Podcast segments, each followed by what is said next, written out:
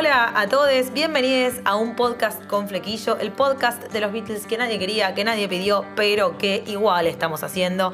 Estamos en nuestro tercer episodio y el episodio de hoy se titula El muerto que canta. Seguramente ya saben de qué vamos a hablar. Obviamente vamos a hablar de esas teorías bizarras, descabelladas y a mi gusto bastante graciosas sobre la muerte de Paul McCartney. Cuando me escuchen contarles sobre la supuesta muerte de Paul, van a creer que les estoy narrando una película mala de suspenso que agarré en el cable un día con insomnio, pero les juro que no. Todo empieza con una llamada telefónica a una radio de Michigan o Michigan en 1969. Un locutor se encontraba al aire, este señor se llamaba Bruce Gibb, y hacía sonar temas de moda y entre canción y canción conversaba con los radioescuchas. Pero una llamada en este programa hizo historia. Fue una llamada anónima a un hombre que se negó a identificarse y dio el siguiente testimonio. Paul está muerto. Reproduce Revolution Number 9 al revés y en la parte que John repite Number 9 verás que dice con claridad Turn me on, dead man. Enciéndeme, hombre muerto.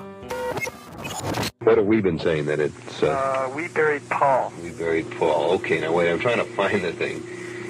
Uh, okay, Toward the end. Let's see what happens here. They talk about untimely death and uh, so forth, and then uh, Revolution Nine play backwards, and uh, you hear that one spot where it says "Turn me on, dead man. Turn me on, dead man. Turn me on, dead man." No, no, te juro, te juro que no es una película. Unos días después se ve que en Michigan la llamadita pegó fuerte. Un periódico local publicó un artículo donde declaraba que el verdadero Paul había muerto en un accidente automovilístico el 9 de noviembre de 1966 a las 5 de la mañana. En teoría, el músico habría perdido el control de su auto, que era un Aston Martin, el mismo auto que James Bond, y habría terminado debajo de un camión, te pido que te sientes porque es fuerte lo que te voy a decir, decapitado. Y acá viene lo más interesante. Por otro lado, la noticia aseguraba que los Beatles habían decidido ocultar esta muerte y temerosos de perder su fama habían reemplazado a McCartney por un tal William Campbell que tenía su misma voz y que luego de unas cuantas cirugías lucía igual que el difunto. Quiero hacer un par de chistes sobre Paul McCartney y las cirugías ahora, pero no, no se me ocurren. Si esto les pareció descabellado, prepárense porque se viene lo mejor de lo mejor. Les voy a contar algunas pistas, entre comillas, que encontraron los fanáticos para confirmar esta teoría del deceso. Así que tráiganse los discos, así van rechequeando lo que les cuento. Pista número 1. La portada de Sgt. Pepper Lonely Hearts Club Band.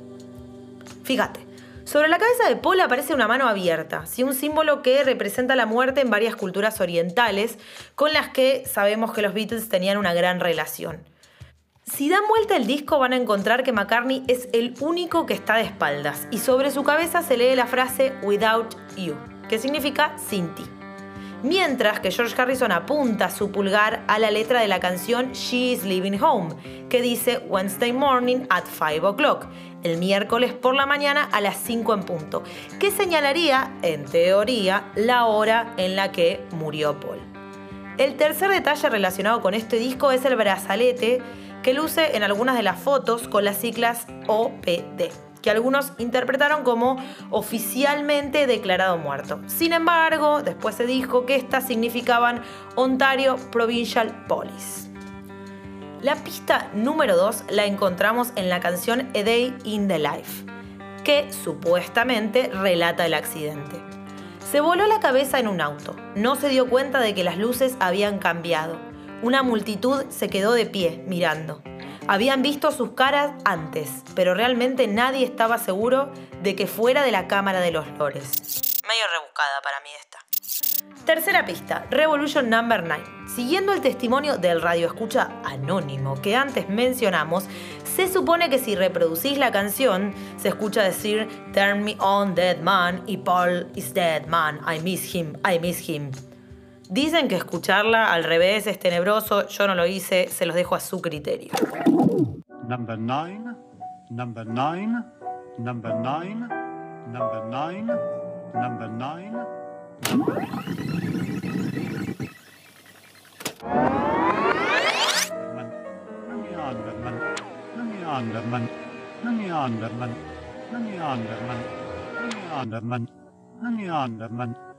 Neanderman, Pista número 4. La portada de Abbey Road es la favorita de muchísimos. En la famosa foto, que recordamos ahora, Paul aparece descalzo.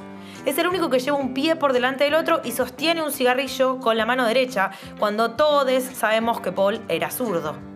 Por otro lado, se dice que todos van camino al funeral y que John viste de blanco porque él lo va a presidir, Ringo de negro porque es uno de los asistentes y George de mezclilla, un material textil, porque va a ser él quien lo entierre.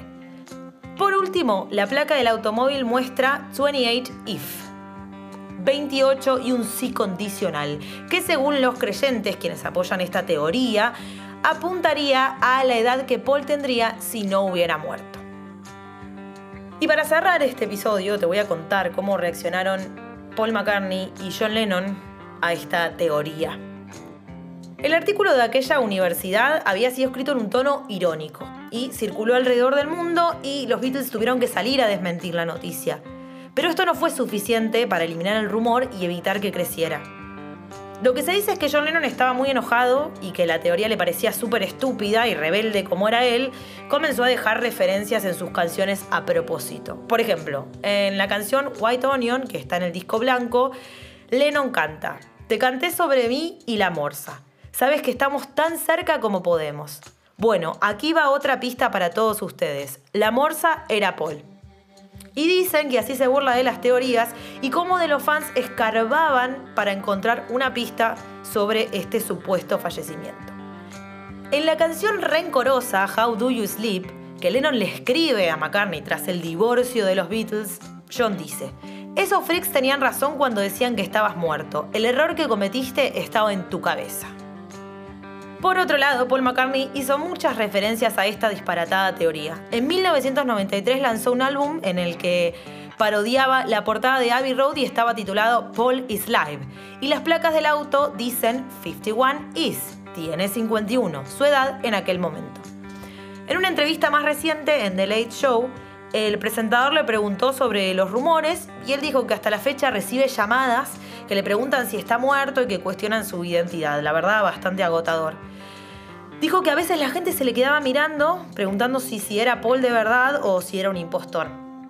La verdad es que Paul se ríe bastante de estas teorías y si alguno de ustedes tuvo la, la fortuna de verlo a Paul sobre el escenario, sabe que la teoría se cae a pedazos, que ese señor que vemos bailando con muchísima energía no es un impostor, es realmente la leyenda Beatle y él juró que no se murió y nosotros le creemos. Así que les agradezco por haber llegado hasta acá. Em, cuéntenme si quieren después cuáles son sus locas teorías sobre esta muerte. Déjennos un corazón, síganos, hagan lo que quieran, meneen sus flequillos y nos escuchamos pronto. Adiós.